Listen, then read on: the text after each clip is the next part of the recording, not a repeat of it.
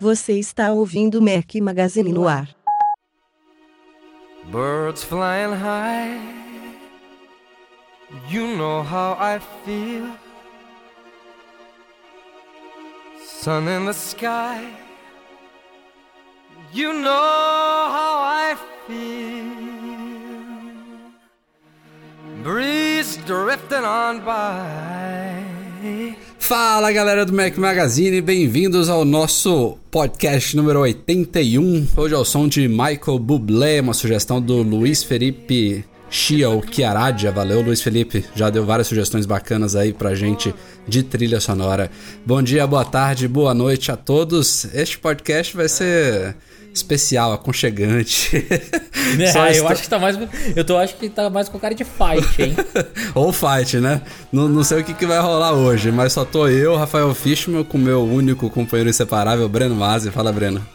Fala galera, tudo bom? Preparado hoje não tem gel, nem octógono, mas o bicho vai pegar, você vai ver. É, e não tem o Eduzinho pra fazer o meio termo, botar panos limpos, não tem nada aqui, é, é fight. É, hoje o Edu está fazendo um enxoval para a criança que chega em breve. Então... Até pretendia participar, mas está focado lá, infelizmente não, não, não, está aqui com a gente. Também não temos convidado nessa semana, então. É, e, e até por um lado é interessante que a gente tem muita coisa para falar. Então a gente também não teria muito espaço para dedicar ao convidado, senão o podcast ia ficar gigante. Mas antes da gente mergulhar nos temas, é, eu queria mais uma vez agradecer o pessoal da Trust Brasil, Rogério Martins e o Alex Leonardo. Tinha alguns podcasts que eu não falava dele. A Trust Brasil, para quem não sabe, é a empresa que edita o nosso podcast, já tem muitas edições aí. Fazem um trabalho excelente, não só os podcasts, mas também os últimos vídeos do Mac Magazine, o vídeo da inauguração da loja do Village Mall, o vídeo do MM Tour, que a gente vai falar de MM Tour hoje. Foram todos editados pela Trust Brasil, então obrigado Alex, obrigado Rogério. E vamos cair nos temas dessa semana que tem muita coisa para falar. Vambora. O Brasil já é o maior desenvolvedor de aplicativos para celular e tablets da América Latina. E os salários dos desenvolvedores, designers e especialistas em mobile não param de crescer. Se você e sua empresa querem participar desse lucrativo mercado, o IAI, Instituto de Artes Interativas, é a escola mobile pioneira no Brasil, que ensina a criar, pensar e desenvolver aplicativos para iPhone, iPad, Windows Phone e Android, em cursos rápidos e práticos. O IAI fica na Casa Bola, na Rua Mauri 352 entre a Faria Lima e a 9 de julho. Ligue 3071 4017 ou acesse iai.arte.br. Já era a hora e finalmente a Apple aposentou o iPad 2. Para quem não se lembra, o iPad 2, como o nome já disse, foi o iPad de segunda geração, foi lançado em 2011. Em pleno 2014, a Apple finalmente tirou ele de linha e fez uma coisa curiosa que tinha pintado em rumores aí um ou dois dias antes do fato consumado. Ela trouxe de volta o iPad de quarta geração. Então, o que, que ela fez aí? Ela primeiro que já tinha sido muito estranho ela ter mantido o iPad 2 à venda depois que o iPad Air e o iPad Mini com tela retina foram lançados no ano passado. Teve, tem gente até que achava que ele ia sair de linha um ano antes, né? Mas a Apple justificou que ainda tinha uma saída muito grande do iPad 2. Era, um, era até então o iPad mais barato, depois o iPad mini de primeira geração se igualou a ele. Mas é, durou por pouco, um pouco tempo mais essa sobrevida aí do iPad 2 e agora ele saiu de linha.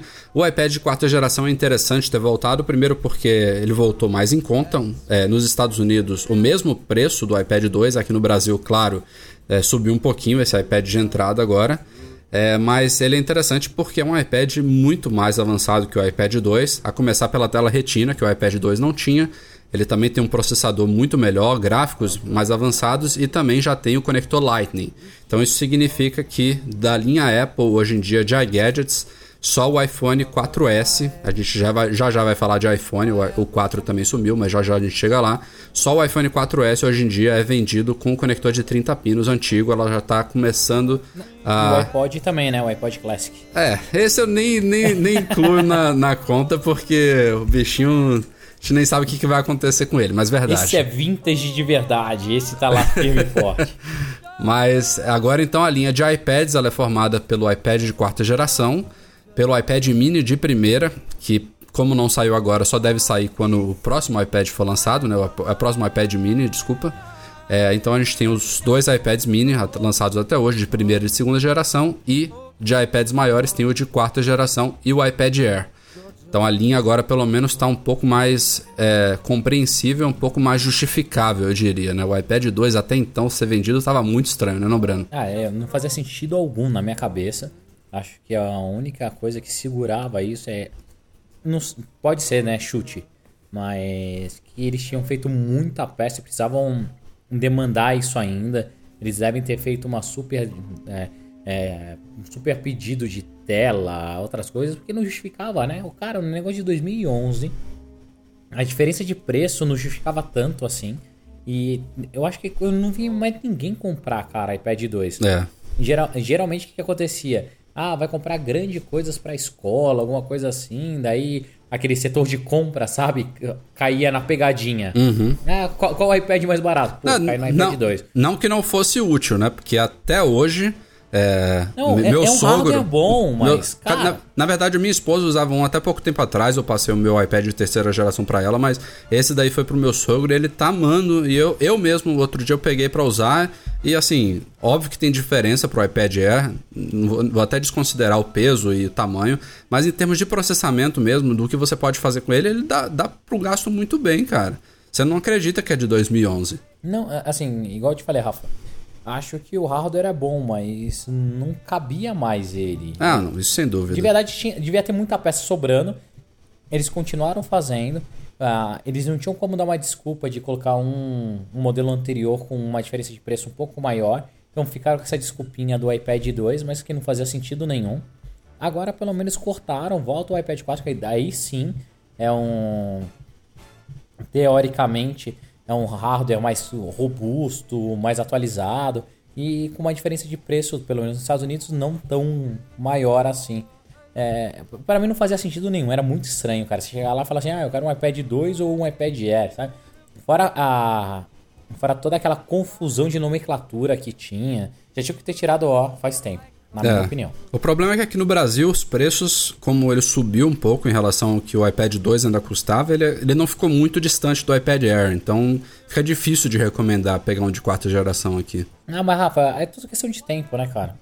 A gente sabe que no Brasil é assim, chega caro, passa 30 dias tem promoção, daí tem loucura, daí tem saldão, Mas já tá rolando. vermelha, então- É, é curioso, porque a Apple ela manteve a venda só o modelo de 16 GB, é uma coisa padrão dela, né? Ela mantém Uhum. a geração anterior, mas com uma capacidade única menor. Mas ainda tem estoque do iPad de quarta geração até de 64 GB, que teoricamente já foi descontinuado, né? Se ela só vende o 16 hoje, hoje em dia. E tem lojas aqui do Brasil, a gente até divulgou, tem poucos dias uma promoção aí. O de 64, na, na grande promoção, tava um pouquinho só acima do que a Apple tá vendendo de 16. Então, É, a galera tem que A galera- aproveitar esse, Isso. essa entre safra aí, compra mesmo, que é um equipamento muito bom, é um equipamento atualizado, bem melhor do que, na minha opinião, do que o 2, e com uma diferença, ganha- Quanto que chegava, Rafa, a diferença do antigo pro novo? não entendi a diferença ser- entre o quê? A, a- a diferença do iPad 2 no Brasil agora pro iPad 4, 300 reais, 200 reais? Hum, agora você me pegou. Eu acho que é mais ou menos por aí. Eu não me lembro agora o número de cor. E o Edu, Então, que, o Edu que verifica essas coisas no podcast não tá aqui hoje. É verdade, é. O nosso grande processador é o Edu. Mas, cara, se for uma diferença até 300, até 400 reais, eu acho que vale a pena. Não, pra não chega isso tudo, não. Não chega né? isso tudo, não. Então, então vale a pena, é legal. Assim, este sim é um hardware que eu recomendo, porque todo mundo que vem me perguntar, pô, e aí, eu compro um iPad 2 e falava, cara, é muito velho, ó, cabo antigo, pra você comprar qualquer tipo de acessório, daqui a pouco vai estar obsoleto. Eu não recomendo, eu não recomendo. Esse, esse ó, ó que é difícil eu falar pra não comprar alguma coisa.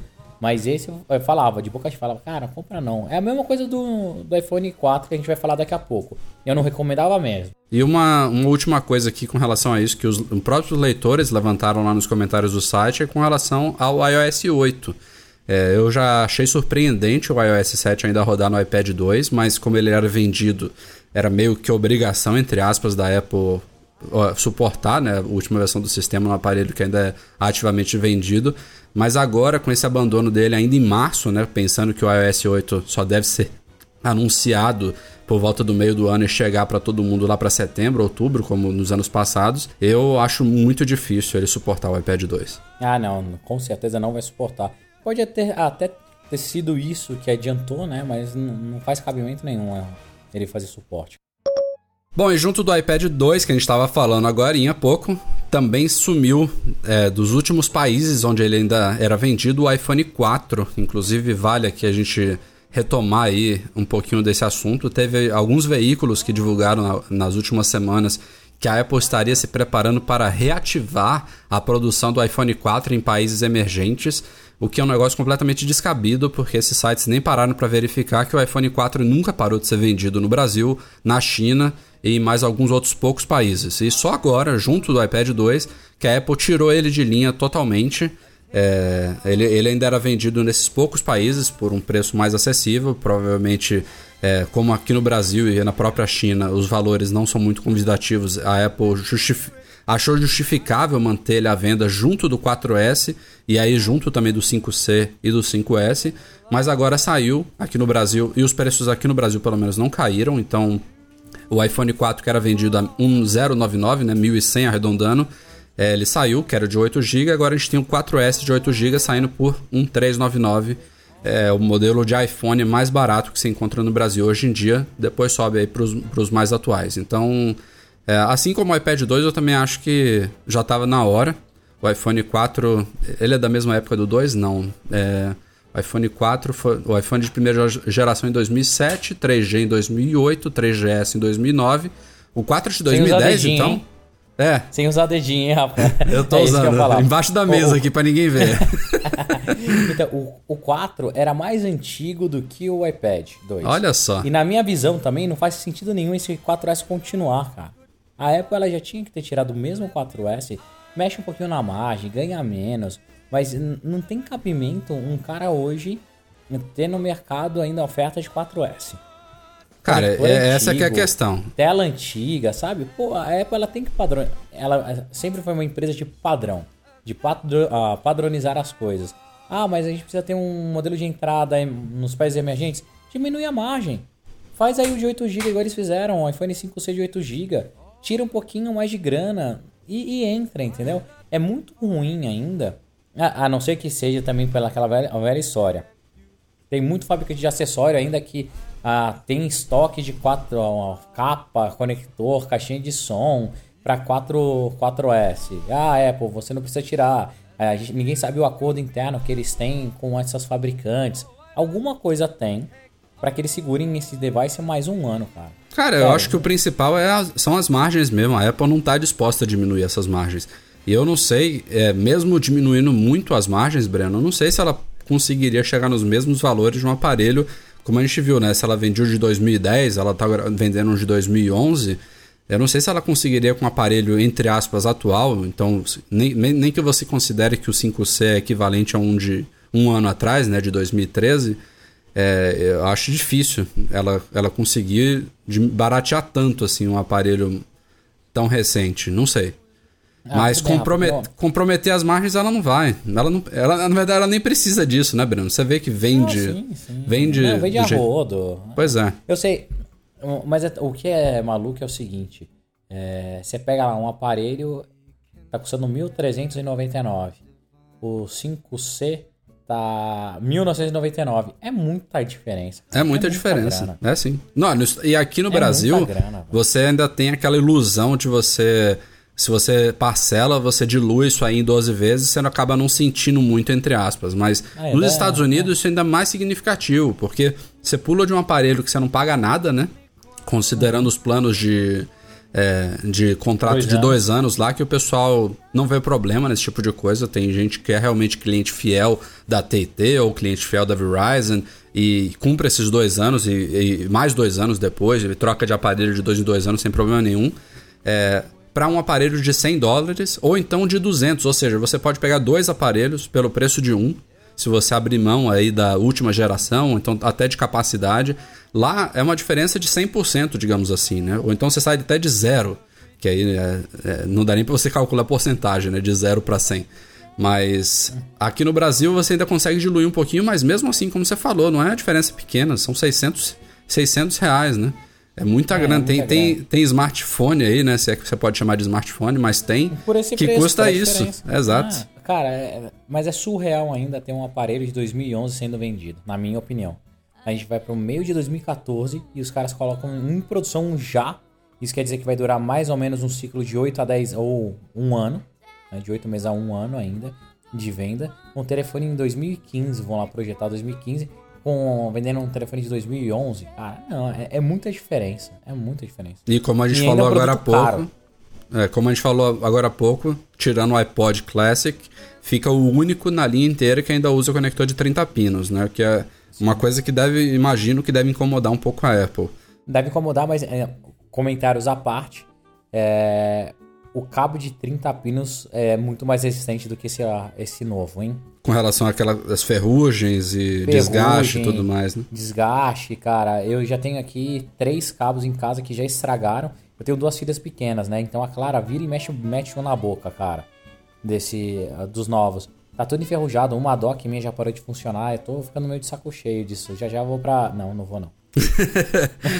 É, eu, não, eu- não vou nem a pau. Não Eu tenho, pau. eu tenho, na verdade, por acaso eu tive um de 30 pinos que morreu aqui esses dias, mas também já tinha o quê, uns dois anos 12 aí que eu tava anos. usando. Não, tinha uns dois, um dos dois aninhos, tinha comprado relativamente novo. Agora eu tenho um de 30 pinos, de um Lightning que tá ok e tem outro que é, tem um lado dele que tá meio que deixando de funcionar. Ainda funciona, mas, por exemplo, de vez em quando eu conecto no Mac, ele diz que eu tô usando um, é, um dispositivo USB 2.0 mais lento, enfim, não... não Deve ter que virar o cabo, né? É, tem que virar o cabo. É, eu também fa- faço isso de vez em quando. É meio estranho isso, cara. Eu acho que eles têm que hum, dar uma olhadinha pra acertar. Mas engraçado de 30 pinos, mudando completamente de assunto, né? Esses dias eu achei um 30 pinos daquele um dos primeiros iPods que é, não, sabe aquela segunda geração, depois que passou de FireWire, Rafa, Uhum. que era um cabo que tinha um botão- uns botõezinhos do lado. Sim, sim, lembro. Porra, o cabo funcionando, cara. Perfeito. Tem quantos anos isso? 10? Olha, não, 10 é muito, mas uns 5, 6 anos. Não, acho Cara, que já tem uns 10. O primeiro iPod Já com tem, FireWire era, era de Olha. 2011. Então, se você pensar aí uns 3 anos aí pra esse, eu acho que já deve ter mais ou menos isso, viu? Cara, então, nossa, e funciona perfeito, cara, perfeito, muito legal. Show. Duvido que esses cabinhos novos vão funcionar daqui a 10 anos. É, ela só não pode mudar o formato agora, né? Então, mas ela pode, ela pode evoluir de alguma forma, certo? Sim, Esses próprios cabos de produto. 30 pinos, eles melhoraram com o tempo também, por mais que esse seu esteja funcionando, mas é, esse botãozinho deixou de existir, que não era necessário. É, eles também, o próprio aquela, aquele próprio cabinho que se estende depois dele, né, que evita É que, ele, que ele parta, ele também foi, foi ele ficou mais resistente. Eles deram umas melhorias, mas é, o formato em si, né, o conector, ele deve ser mantido aí pelo menos por uma década, tanto quanto durou de 30 pinos, né, até a próxima grande geração aí de cabos, sei lá como é que vai ser. Espero que seja não sem cabos, né, daqui a 10 anos, É. que seja a gente não veja mais nada disso, mas Ia ser bem bonito, bem É. bonito. o Mac Magazine divulgou na semana passada com um misto de exclusividade e tristeza e uma notícia bem chata, principalmente para os envolvidos nela, mas eu diria bem chata para o Brasil como um todo no mundo Apple.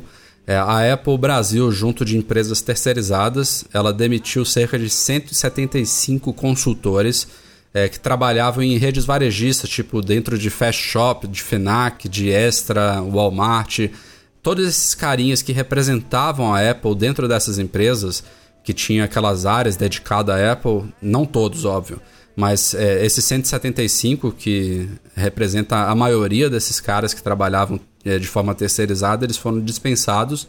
É, as informações que a gente obteve, apesar de serem quentes, são, são verídicas.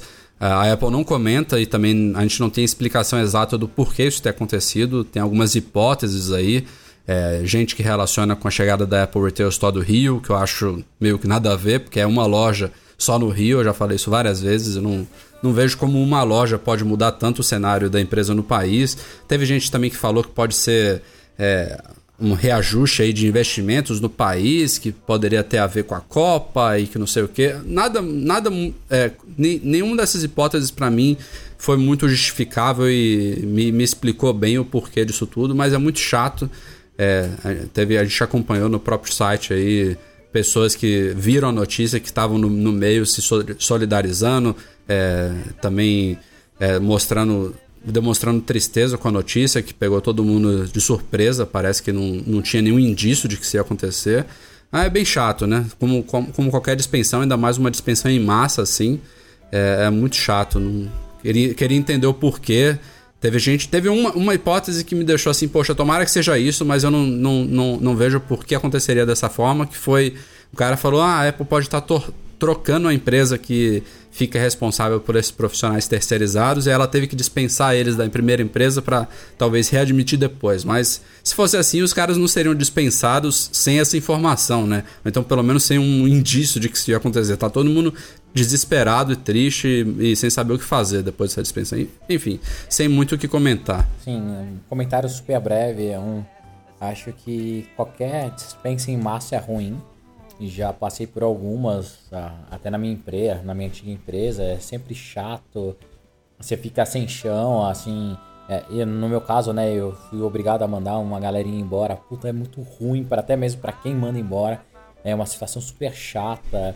E os fatores podem ser diversos. De verdade, ninguém vai saber a verdade disso, né? Uhum. Pode ser que ah, vai trocar o, o, na empresa contratante. Pode ser, ah, eles vão usar essas pessoas, ou então eles estão aumentando o time agora para um time Apple mesmo em São Paulo, Rio, é, Recife, não sei o que, pode ser. Ninguém vai saber, ainda mais a Apple que não solta nenhum, nenhuma informação é, oficial para isso. Mas eu fico muito triste pelas essas 170 famílias. Com certeza tem ali pai de família no meio, é, gente que precisava muito do emprego, mas levanta a cabeça, a bola para cima, é assim mesmo. A única coisa que a gente tem que ficar de olho é para ver se a Apple meio que assustou ou está diminuindo?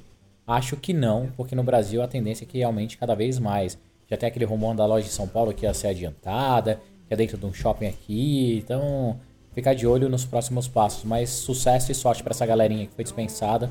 Com certeza vocês são muito capazes e vão se recolocar em breve. Falou muito bem, Breno. E também que tomara que esse tipo que, que essa mudança aí, né, que essa, essa dispensa em massa não prejudique a imagem da empresa no país, né? Se isso foi feito, que tenha sido feito de forma bem pensada, né?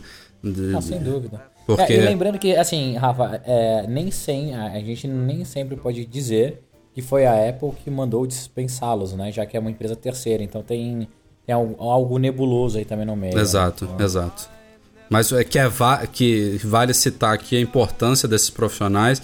É, tem muita gente que critica aí, que gente que já visitou uma dessas lojas e que não foi bem atendido, que talvez é, tenha pegado alguma pessoa um pouco despreparada, mas no geral é, eu mesmo já tive experiência direta com isso, com algum, algumas dessas empresas. Eu é, valorizo muito o trabalho que esses caras faziam. Claro que sempre vai ter gente que mangueia no meio, gente mais despreparada, gente que não veste a camisa da empresa, mas é, de uma maneira geral, e eu pude observar isso até pelos próprios, pelos próprios comentários de alguns desses que foram dispensados, eram pessoas que realmente amavam o que faziam, mesmo não sendo empregados diretos da Apple é, vestiam mesmo a, cami a, camisa e adoravam fazer aquilo ali. E, enfim, vão fazer falta. Espero Não, que. É, assim, tinha uma galera muito esforçada. É isso Eu fui aí. uma vez atendida no, na FINAC da Avenida Paulista. O menino lá era excepcional. É, parecia até é, a atendente de fora, ele não sabia a resposta, mas falou: Ah, cara, espera um pouquinho. Vou aqui no Google dar uma olhada. Foi tentar buscar informação. Então, é isso que eu falei. Fiquem tranquilos.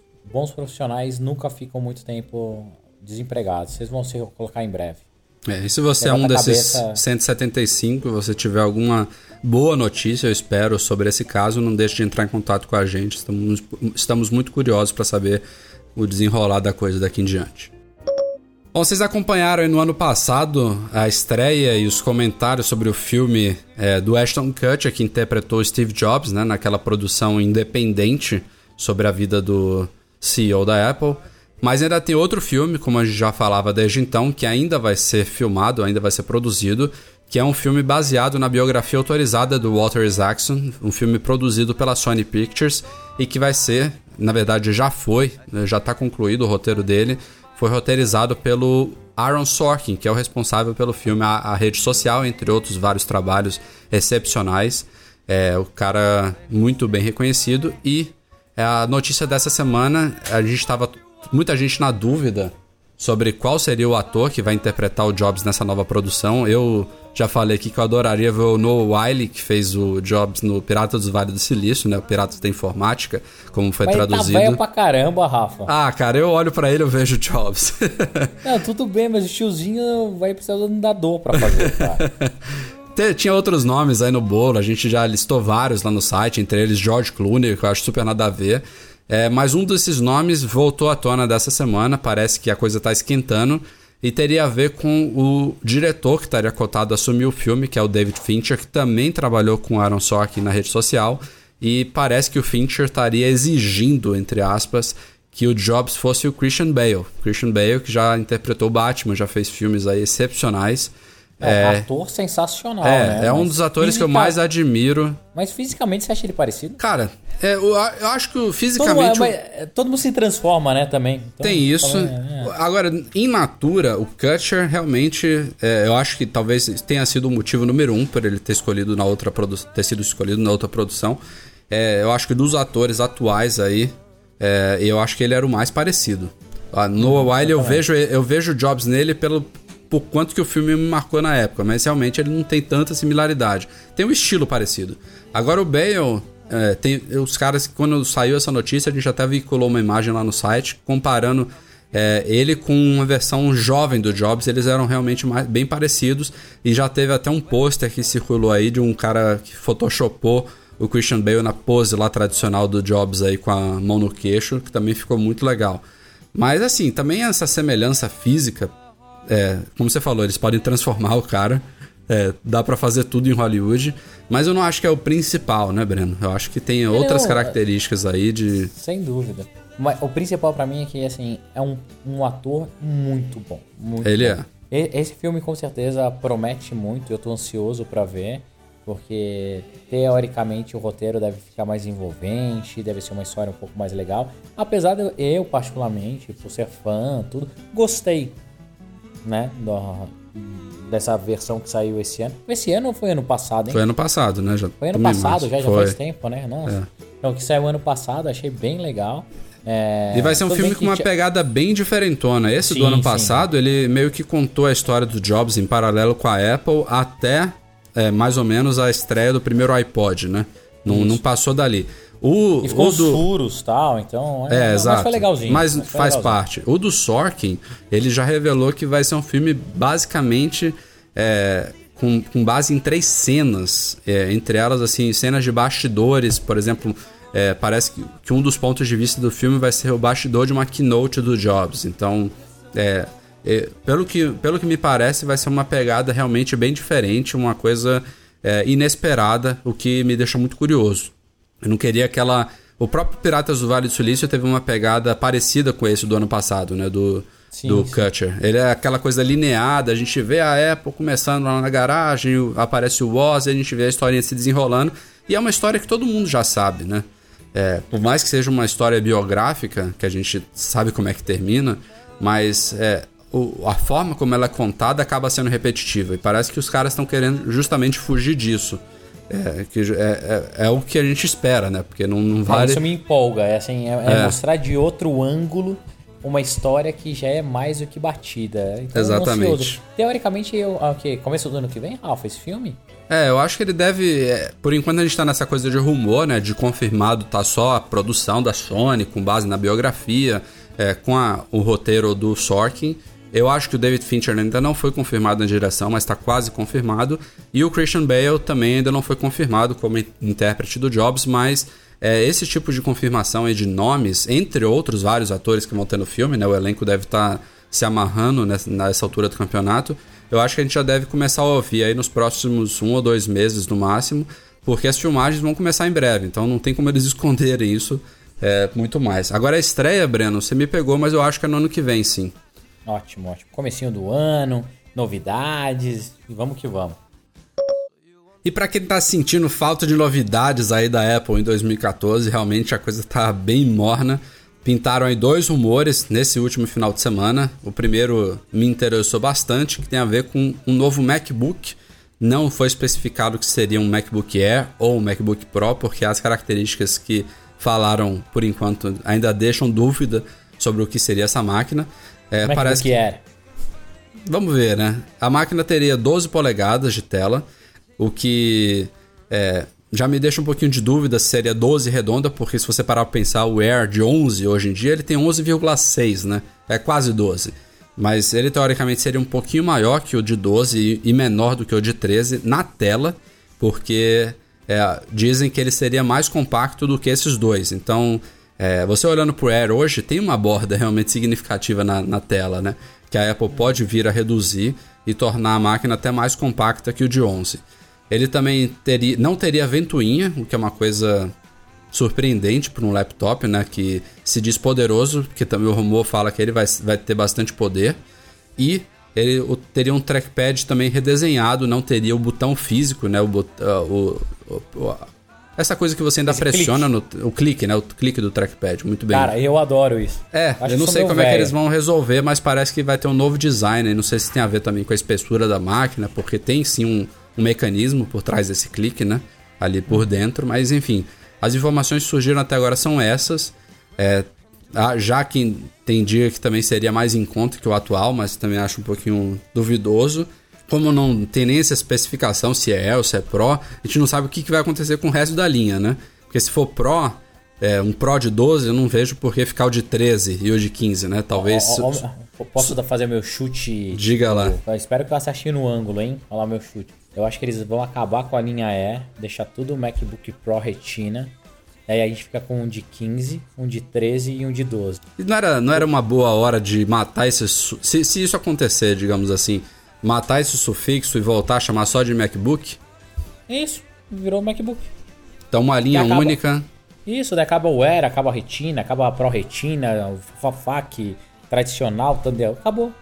É, a gente, a gente já discutiu aqui que realmente a- a- houve uma aproximação muito grande né, entre as linhas nos últimos tempos. Já teve uma época que era muito significativa, especialmente na época que é, os MacBooks Pro ainda tinham drive ótico, né, que eram mais, mais gordos, mais pesados, eles tinham uma diferença. Imagina que lindo, Rafa, um redesign de todos eles.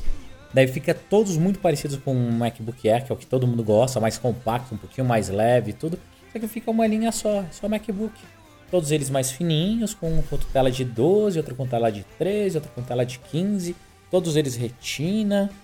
É, eu só acho que é importante para a Apple continuar abraçando todos os públicos como ela faz hoje, né? Então, ela tem que ter máquinas que custem a partir de, sei lá, lá fora é o que? 1.000, 900, 1.200, né? 1.000, 1.200 É, eu- dólares. Não, eu Isso. digo de MacBooks, tá? É, então, se fosse para ter um, um- um MacBook de entrada, teria que ser mais ou menos nessa faixa. Tanto quanto ela também tem que chegar lá na faixa dos 2.500 com uma máquina parruda, né? Realmente direcionada para profissionais, que dê que dê para o gasto dentro de um laptop, dê- dentro do que um laptop oferece, né? Você nunca vai poder botar um, um poder de um Mac Pro dentro de um MacBook Pro, mas que ela não, não perca nenhum dos dois, do- dos dois extremos, né? Nem que a linha se torne muito cara e nem que ela também acabe limitando demais a máquina top para os profissionais. Ô Rafa, se você parar pra pensar, cara, eles conseguem fazer isso com três modelos. Porque eles lançam sempre modelos base e aqueles caras que precisam dar uma tunada, ele vai lá e vai colocando as coisas, igual mesmo. O MacBook Pro Retina, é, o de 15 aí, o, o valor base dele, do mais caro lá, é 2.299, se não me engano, é isso, né? Não, não lembro de qual, mas deve ser mais ou menos Tá. por aí. Cara, ele chega a virar 3 mil e pouco se você for lá configurando as Então, coisas. mas aí já tem a crítica de muita gente da Apple ter priorizado nos MacBooks Pro é, a espessura e a leveza, né? E ela fez a mesma coisa que ela já tinha feito com os Airs, que é, é embutir muita coisa na placa lógica e acabar prejudicando é, o upgrade, né? Futuro. Então, hoje em dia, minha máquina aqui é um MacBook Retina com 8 GB de RAM, eu não tenho o que fazer se eu quiser dobrar a RAM. Não- não- a RAM não é acessível, né? Não é não é eu não posso fazer upgrade dela então só trocando de máquina isso é uma coisa que não, não condiz muito com a realidade de profissionais para o usuário doméstico esse tipo de, é, de coisa de, de limitação acaba não fazendo muita diferença mas é, esse tipo é, não, não acho que isso devia afetar toda, deveria afetar todas as linhas não é à toa que o Mac Pro apesar dele ter reduzido de tamanho ter tido um design bem diferentão ele já está se provando que a Apple vai oferecer sim algumas opções boas de upgrade nele. Aham, óbvio que é bem fácil de acessar, mas até o processador vai poder ser trocado, não oficialmente, mas a Apple deixou lá de uma forma não muito complicada para o pessoal fazer. E isso é importante numa linha profissional. Então, é, Não sei, Rafa, mas eu não, não sei se num, num device portátil isso se cabe, entendeu? Acho que cabe sim um HD, um SD, tudo bem, e uma memória RAM, tudo bem. O resto, é, o mínimo eu acho que tem que. Tem que é, assim, o, o mínimo. Mas é só, igual eu tava comentando, ó. Se você pega lá o, o, o iPad, ó, o MacBook Retina de 15, ele parte. O mais top, tá? Parte 2,599. Você consegue fazer, deixar uma máquina mega poderosa, vira 3 pau 299. Então, dá pra atender. Com três, três máquinas base, dá pra atender. O que eu não gosto de ver é o seguinte: você entra lá no. Para comprar o Mac Pro, você tem lá o Mac Pro de 15, eh, de 13 polegadas 2.5. Depois, sem ser retina, né? Depois você tem um Mac Pro Retina Display de 1, 2, 3 Pera aí, você tá falando Mac 13. Pro, é MacBook Pro, É. né? MacBook Pro, isso, desculpa. MacBook Pro. Você tem 13 modelos de retina de 13. Depois mais dois modelos de retina de 15, sabe? Ah, Fora o Air. Daí você pega lá o Air. Daí você tem o Air, você tem dois modelos de 11, mais dois modelos de 13. Daí você entra o Air Retina. Você entra o Air Retina. Olha a confusão que vai virando, entendeu? É. Começa a ter muita, muita máquina, muita opção. E teoricamente o usuário da a Apple, ou então a- até mesmo para quem quer entrar para esse universo, é muito mais fácil entrar na loja, ter poucas opções. O cara só pergunta, é uso caseiro? Não é? Calma aí, deixa eu te ajudar. E daí monta, configura uma máquina potente o suficiente para atender aquele profissional que, que é realmente profissional, né? Uso caseiro. Então, seria bonito ver de novo só o MacBook. É, eu MacBook acho que é- é uma boa possibilidade.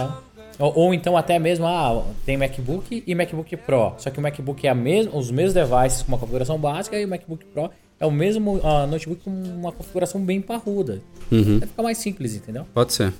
E o segundo rumor que pintou nesse final de semana, que não tem nada a ver com esse que a gente estava falando agora, é de uma iTunes Store para Android. É, para quem não ah, sabe. eu quero saber sua opinião antes de eu falar. Não, não, eu, eu acho que é válido. A Apple, por exemplo, ela tem um iTunes para Windows. Então o raciocínio é mais ou menos o mesmo, né? É dar acesso à loja dela, que não vai incluir aplicativos, é óbvio, né? Teve o pessoal que estava confundindo aí, porque hoje em dia é, é basicamente a App Store ela dominou né, o mundo iTunes, mas a loja iTunes é muito maior do que aplicativos. A gente tem músicas, tem filmes, lá fora tem programas de TV também, seriados, né? Tudo mais que a gente ainda não tem aqui no Brasil, mas tem lá fora. É, e aí a ideia seria levar isso aí para o Android e também é, considerando aí que muita gente, por exemplo, usa Mac e nem todo mundo prefere o iPhone, né? Prefere, tem muita gente que usa um Mac com Android. A Apple também facilitaria aí a sincronização, talvez permitir algum tipo de backup, não sei. É, eu, eu, eu achei um pouco estranho, não vou mentir, até porque a- até hoje a Apple não fez nada para Android. Para Windows ela tem uma história de, de longa data, né? De QuickTime, antes do iTunes. Depois teve o iTunes, teve o Safari, que aparentemente morreu, mas já teve muitas versões aí desenvolvidas para Windows. Ela criou uma época, ela tinha tanta coisa, ela tem hoje em dia também o controle, o painel de controle do iCloud, que é necessário. Ela criou até um software update para Windows, né? um mecanismo de atualização dos softwares dela embutido lá, tipo como se fosse um Windows Update mais dela. É, então, no mundo Windows realmente ela tinha uma historinha, mas em Android, se isso se concretizar, o que não é nada certo, é um rumor ainda bem jogado aí pela Billboard, inclusive, é, seria a primeira entrada da Apple no mundo, no mundo Android. Minha visão do que pode ser isso, tá? Também posso estar mega errado, tiro na água, mas acho que esse aplicativo deve ser muito para base de um novo serviço que a Apple deve lançar, mais ou menos o que a gente vê aí na a, Radio, Pandora, essas coisas. É, isso foi falado no pagar- rumor. onde a gente vai pagar uma assinatura mensal para ter acesso a conteúdo. Esse aplicativo nada mais é do que o acesso ao conteúdo. Para qualquer pessoa do planeta, se tiver ou- o Windows Phone, ou o Android, ou a Apple, consiga usar. Então, é independente, é é independente do, do sistema operacional. O que você está contratando é o serviço. Pode ser um serviço de música, daí seria muito 10 se tivesse um serviço de vídeo também. Imagina se a Apple ela decide matar o Netflix. Que vai ser difícil, mas ah, quero concorrer com o Netflix. E daí lá cobra uma mensalidade de 19 dólares ou 9 dólares por mês e tem acesso ao acervo completo do, do iTunes. pô, é legal pra caramba. E daí sim precisa ter um aplicativo para Android, para Windows e para e para iOS. Então, vejo com bons olhos. Toda vez que ele quer usar é, é uma forma de, do usuário Android ter um gostinho do que é Apple. Eu acho legal, cara. E se for por essa linha, então eu vou achar sensacional. Vou virar assinante muito, muito rápido. É, isso foi falado no rumor também, essa questão desse serviço de é, streaming sob demanda, basicamente, né? Tipo, que o iTunes Radio, você, apesar dele não estar tá aqui ainda, todo mundo pode usar com uma conta americana. Você não, não, escolhe exatamente o que você quer ouvir. Você define um gênero ou uma playlist geral e o que vier veio. Na verdade, você pode até pular uma, algumas músicas, se eu não me engano, são três por hora. Depois você fica limitado, você tem que ouvir na, na, na, na fila que ele oferece. É, e tem as propagandas intercaladas se você não for assinante do iTunes Match. É, eu, eu só acho um pouco estranho. Apesar de eu gostar muito da ideia, já usei os serviços desse tipo, acho bem legal também. É, eu acho estranho a Apple lançar mais uma coisa separada, porque ela tem o iTunes Store, onde ela vende e aluga coisas. Ela agora tem um iTunes Radio, que é, você é como uma estação de rádio personalizável de uma forma macro. E ela vai lançar outro serviço ou isso seria uma extensão não, do radio? Não, não, depende do que, que ela fizer, tá? Se for um negócio só de música, tá? É, eu acho que ela mudaria o nome de iTunes Radio para outra coisa e colocaria ali. Se for um acervo mais completo, daí poderia chamar igual tem lá o Google Play ou iTunes Play, alguma coisa assim e dá acesso total. O cara que é assinante, ele vê tudo. O cara que não quer ser assinante, ele compra ou aluga da mesma forma, entendeu? Um então você acha que seria premium. mais uma, uma forma de acesso de conteúdo? Sim, você poderia sim. comprar, alugar na iTunes Store, você poderia, se for música, assim, é, continua ouvir. tudo igualzinho, Continua Entendi. tudo igualzinho. Ou então eu pago uma assinatura lá de 19 dólares e 99 por mês, ou 9 dólares e 99 por mês, e tenho acesso ao servo completo. Ah, é, a minha preocupação é que pra gente isso é bem claro, né? É, é bem fácil a gente entender o que, que é cada coisa. É, você na é, hora que você. O usuário você... comum complica. é, assim. exato, então. Mas o usuário que... comum não usa o iTunes Store, Rafa. Você já parou para perceber? É, eu conversando com o pessoalzinho assim, um pouco mais velho, amigos da minha mãe e tudo a galera quase não baixa aplicativo. Assim, fala de iTunes. Lembra de aplicativo. Não lembra que tem música, não sabe que tem vídeo. Hoje mesmo minha mãe tava passando o final de semana aqui em casa, né, com as minhas filhas. Eu fui lá, peguei um filme. Ela, nossa, filho, não é no Netflix? Eu falei, não, mas aqui a, na Apple TV tem, tem a loja da Apple mesmo. Nossa, eu pensei que era só o Netflix, sabe? Não, eu acho que quem tem Apple TV acaba conhecendo, mas realmente, quem não tem Apple TV, a experiência lá da TV, que é, quando você liga a Apple TV, você dá de cara, né, com todo o acervo da iTunes Store. Então, fica é difícil você não, não ficar sabendo que isso tudo existe, mas para quem realmente não tem uma e vai navegar pelo iTunes e ainda tem aquelas pessoas que não têm o costume de pagar por esse tipo de coisa, né, principalmente por música, realmente é uma barreira aí difícil de ser quebrada.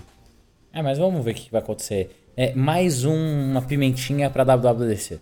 É. Agora eu quero que acabem esses rumores e que comece a vir novidades esse ano. Tá na hora. você tá querendo que vaze foto, é isso que você tá querendo, né? Não, não quero vaze nada. Eu quero evento marcado, convitezinho, cheio de mistério. Vamos, vamos ah. lançar coisa, tá na hora. Tá, cara, pior que é verdade, né? Passou um ano teoricamente aí um quarto do ano e não teve nada, cara. Nada, cara. Nada, eu não tinha nada, que nada. pegar o avião pra nada, olha que desespero. Tá só, só, fui viajar, só fui viajar com a minha mulher para descansar, olha só que desespero, meu Deus.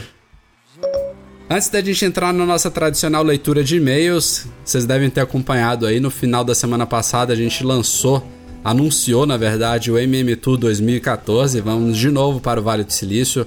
A viagem do ano passado, a primeira que a gente fez, foi um grande sucesso. A gente ficou muito satisfeito. É, as opiniões, os feedbacks que a gente recebeu dos 12 viajantes também foram excelentes. E a gente vai repetir a dose, porque teve muita gente interessada que não pôde ir na primeira viagem. Então, tá anunciado aí. A gente já publicou em macmagazine.com.br barra tour. Tour é T-O-U-R. É, não é, é. Já tô complicando aqui. Bom, então todas... Toda vez ele. Toda vez Na hora que eu vou falar link, eu me complico. É... Bom, nessa página aí que eu acabei de falar, tem todas as informações sobre a viagem. Tem um formulário de inscrições que não é só para quem vai querer ir esse ano. Também já deixa o nome aí, quem estiver planejando, por exemplo, ir numa possível viagem de 2015 ou até de 2016, vai saber. É... Mas a procura já adianto aqui em primeira mão para vocês foi enorme. É, a STB, que é a nossa parceira novamente, tal como foi no ano passado, ela já está entrando em contato com todos os primeiros interessados e é possível que ainda nessa semana a gente tenha alguma coisa para anunciar, mas é, quem tiver interesse realmente corre lá e coloca o nome para ter alguma chance de ir com a gente nesse ano ou no ano que vem, é, dependendo de como foram os planos. Mas é, a gente fez algumas melhorias na viagem, o próprio preço a gente conseguiu melhorar um pouquinho, as formas de pagamento e também aprendemos com tudo que a gente recebeu de feedback da primeira para melhorar ainda mais essa segunda. A base da viagem é a mesma, até porque é, não vamos com o mesmo grupo, né? A gente quer dar a oportunidade de fazer os passeios básicos aí pelo Vale do Silício de novo com outros grupos é, que acompanham a gente. Então, é, espero que vocês gostem. A gente vai anunciando novidades aí com o tempo e vamos que vamos. Ah, sim, a viagem, o principal dela são as datas. Vai ser desse ano, vai ser de 31 de outubro a 8 de novembro. Então tem tempo hábil aí, por exemplo, teve gente que já entrou em contato com a gente perguntando: olha, tô com meu passaporte vencido, não tirei o visto, não tem problema, pode se cadastrar, que daqui até lá tem tempo hábil para resolver essas questões todas, entre outras. É isso, Breno? Dica do gordinho, tá? Corre lá porque já tem nego fechando, já tem gente pagando, você vai ficar sem sua vaga, cara. Se quiser viajar comigo, com o Rafa e com o Edu, dá risada pra caramba, conhecer empresas legais e lá conhecer a Apple, não perde tempo. É isso aí. Nos vemos lá. Vamos lá, para terminando o podcast aqui com nossa tradicional leitura de e-mails enviados para noar@macmagazine.com.br, começando com uma mensagem do Darcy Júnior. Ele pergunta, tá na dúvida se aconteceu só com ele. A gente até falou um pouquinho sobre cabos aqui, né, Breno? Mas o caso dele é mais específico. Ele disse que ele comprou alguns cabos a lá Paraguai. Na verdade, parece que foi no Paraguai mesmo. É... Que fufu. É, e aí depois da última atualização do iOS, os cabos importados, ele colocou aqui entre aspas, não estão mais funcionando. nem carregam. Para... Os cabos paralelos. É, nem carregam o iPhone 5 dele. Então, Darcy, a gente já falou disso no site, isso procede. A Apple, desde sempre, na verdade, ela tem um sisteminha de identificação e bloqueio desses acessórios não autorizados, principalmente cabos, né, que envolve aí recarga de bateria, sincronização de dados, é uma coisa perigosa. Primeiro que eu não recomendo você usar, independente de funcionar ou não, é, esses produtos made in China e não autorizados no, no iPhone pode danificar. Já viu é casos tudo, aí de tudo aparelhos. Tudo é made in China, né? Mas, cara, esses que não são homologados. É, exato, é isso que eu quis dizer. Então, é, ela faz isso de propósito, realmente. Ela tem, a, vai acabar depois voltando a funcionar. Essas fabricantes elas cons conseguem meio que é, fazer o sistema achar que é um cabo original, mas não recomendo, tá? É uma economia que você está fazendo aí que é perigosa. É diferente, por exemplo, você pegar uma capinha vagabunda, é uma caixinha de som, sei lá, coisas que não, não tem muito a ver com o mecanismo interno do aparelho, de bateria, coisa perigosa. Já tiveram casos de acidentes que aconteceram com, não só com iPhones, né, com dispositivos eletrônicos no geral. Então, é, não faz essa economia nessa, nesse aspecto, não. Faz em outras coisas. É, o que eu aconselho é o seguinte: cabo e carregador sempre original. O resto, cara, compra é se vocês fizerem. Exatamente. Segunda pergunta vem do Fernando Marques. É, ele quer saber uma coisa também que eu acho que a gente já falou um tempo no site. Por que, que nas prints oficiais da Apple a hora sempre é 9h41? Ele é, meio que perguntou aqui: ah, essa foi a hora que a, a Apple foi é, criada, ou então tem alguma coisa a ver, alguma superstição tudo mais. Você se lembra por quê, Breno? Eu não tenho a mínima ideia, Rafa. Eu tô cara, velho, cara. É, tem, tem, um, tem um bom tempo que isso, isso foi tema de um artigo. Se você botar na busca lá, Fernando, acho que você vai acabar achando. Eu nem pesquei para dar essa resposta aqui, mas pelo que me lembro de cor, isso foi uma, um cálculo que a Apple fez. Ela, a keynote de lançamento do iPhone original, eu acho que ela estava marcada para as 9 da manhã. E aí o Jobs, lá com todo o roteiro deles, que a keynote começa, né? Bem-vindos, aí vem os números da Apple. Até a hora que ele, ele que ele Lembrei, ia apresentar o iPhone e ia colocar a tela dele no telão lá, aparecendo a screenshot, é, a previsão deles é que seria às 9h41. Se eu não me engano, a história é essa. Então ele queria que a hora batesse com a imagem que fosse aparecer no telão. Não sei se na época ele conseguiu. Mas acabou se padronizando depois daí, realmente. É, não sei se é nem, nem 941 ou 942. vai lá, corre no primeiro keynote, olha o time e manda pra gente. É, isso aí. É, curioso. É, com certeza é fácil de achar isso, porque o é pessoal fácil. salva essas keynotes, né? Tem gente que. Não, tem, ainda mais... Cara, E tem no iTunes, entra no iTunes, lá Essa é histórica. Keynote e você É consegue verdade. Que eu me lembro a história é essa, tá? Mas também não é nada muito. é, se tiver outra historinha nos batidores, também não é nada que faz muita diferença. São os detalhezinhos da Apple. Seguindo em frente, um xará meu, Rafael de Souza Mota, ele pergunta aqui, ele tá com uma pasta de iTunes com 250 GB só em aplicativos. Olha que Meu barbaridade. Deus do céu, sai apagando, nego. A pergunta dele é a seguinte: ele queria fazer um backup e excluir a pasta do disco principal dele. E ele queria saber se depois que ele excluir do iTunes, se ele vai poder, por exemplo, instalar um aplicativo que não está mais disponível na loja. Tipo, algum que foi removido, até uma versão que foi substituída, que ele ainda tem lá o arquivo IPA, né, Breno? É, dá para ele arrastar pro iTunes e jogar pro device dele depois? Vamos lá, é assim, se ele quiser fazer isso, dá, desde que esse IPA ainda continue com o certificado válido na Apple, tá? Que é a mesma coisa quando a galera ah, faz o download e, e fica no iCloud. Se o usuário, se o desenvolvedor chegou lá no painelzinho de controle no iTunes Connect e tirou de publicação, tirou da venda, mas deixou o aplicativo lá ainda, você vai conseguir instalar, vai conseguir funcionar porque o certificado está válido. Se ele removeu e apagou o certificado, com certeza, ah, com certeza você vai ter problema para fazer a instalação. Mas isso é difícil de acontecer. Então, mas E, e se o cara tiver offline? se ele tiver offline, vai instalar. É, né? Não, que, cara, que estranho isso. Eu não sei se ele vai deixar instalar tá offline. Será? Não sei, não sei, tem que fazer teste. Faz tempo que eu não tenho mais IPA no meu Mac, cara. Que é aquele negócio, quem tem SSD, o SSD dessa minha máquina é 256. Cara, eu não, não deixo o aplicativo nela. Não, É, eu também não tenho esse problema. Não, não deixo quase música nenhuma, porque eu realmente preciso de espaço para as outras coisas. Mas testa aí e avisa pra gente, cara. É isso aí. O penúltimo e-mail do dia vem do Eduardo Braga. Ele disse que ele tem duas contas na App Store, né? Como muitos de nós, uma brasileira e uma americana. E ele fala aqui que quando um aplicativo é atualizado numa loja diferente da que ele está logado, que ele é obrigado a deslogar da atual e logar na outra para atualizar os aplicativos. Ele pergunta se tem uma solução prática para isso. É, isso foi uma coisa que até parece que tinha mudado, né, Breno? Tinha uma versão aí que a Apple tinha. tinha Teoricamente, no meu iPhone, quando eu peço. O que que tem? Eu tenho dois aplicativos comprados na, na loja brasileira e o resto na americana. Quando eles sofrem update, ele me pede o login das duas. É, então, o meu também, mas é isso. Teve um tempo que a Apple ela tinha meio que eliminado isso, que parece que você conseguia atualizar a coisa é, sem, sem ter que deslogar. É, é isso que acontece. No iPhone eu acho que é até melhor, mas por exemplo, no Mac acontece isso. Eu tenho muito aplicativo que eu comprei na loja americana e alguns na brasileira. Quando eu vou atualizar no Mac, ele me obriga realmente a deslogar de uma e logar na outra. A loja até muda de idioma. É, e realmente é bem Isso chato. É, é, no Mac é ruim. No iPhone é tranquilo, cara. É, no iPhone parece que melhorou, mas realmente você ainda tem que, você tem que se logar, né? Ele não fica salvo, né? Não, não, não. Você se loga nas duas, mas ele não muda de conta. Exatamente, é isso aí. A, a última pergunta, na verdade, não é uma pergunta, é um feedback aí sobre uma coisa que a gente discutiu no último podcast, que você não estava aqui, Breno.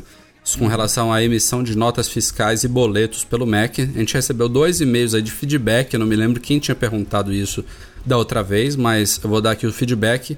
O primeiro vem do Pedro Vitor. É, ele falou que ele utiliza um sistema multiplataforma, tem sistema, ele deu dica de dois sistemas online aqui que rodam no próprio browser. É, então, para quem precisa gerar notas fiscais aí, fazer gerência, tem um chamado Bling, que eu já ouvi falar, já trabalhei com ele, realmente é muito bom. E tem outro chamado Market App. Esse parece que é até gratuito. E o outro e-mail vem do Marcelo Zaninotto.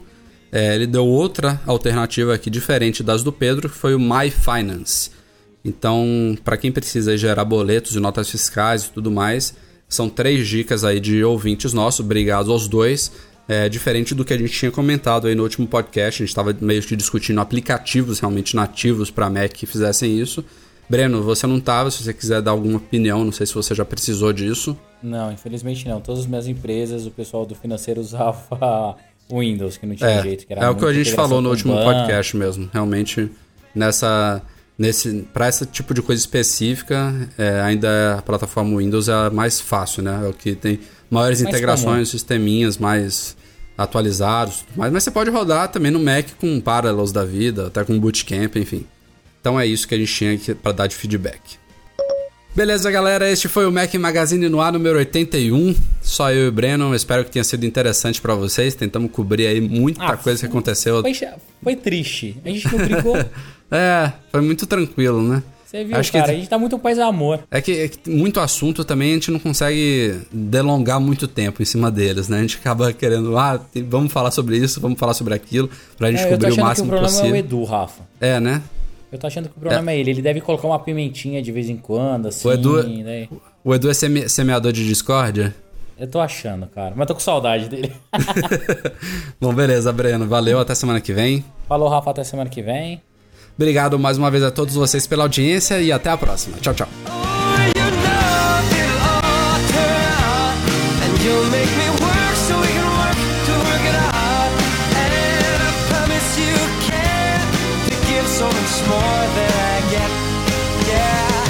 Just haven't met you yet.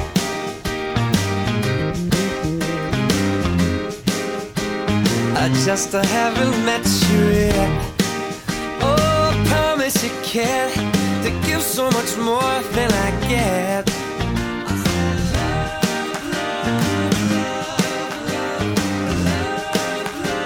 I just haven't met you yet. So yeah, I just haven't met you yet.